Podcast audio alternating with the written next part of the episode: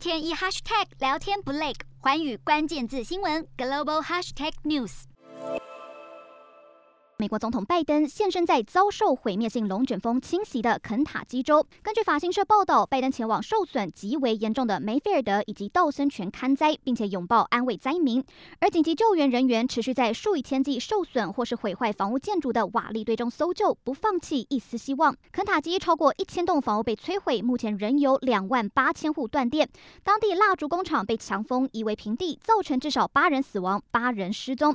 搜救人员已经清理大半厂房。仍然没有发现生还者或是遗体。而在肯塔基州的另一个小城镇道森泉，当地百分之七十五的房屋都倒塌。道森泉人口只有两千五百人，三分之一的居民生活在贫穷线下。这些人本来就一无所有，现在就连遮风避雨的地方都被龙卷风夺走。而拜登在这一趟勘灾行程中宣布，肯塔基州遭遇重大灾害，批准提供联邦资金协助肯塔基州灾后重建。四大公投，人民做主，民意风暴来袭。政府如何接招？锁定十二月十八日晚间十点，有凭有据看台湾特别节目，决战四大公投议题，独家剖析，就在环宇新闻 YouTube 频道直播。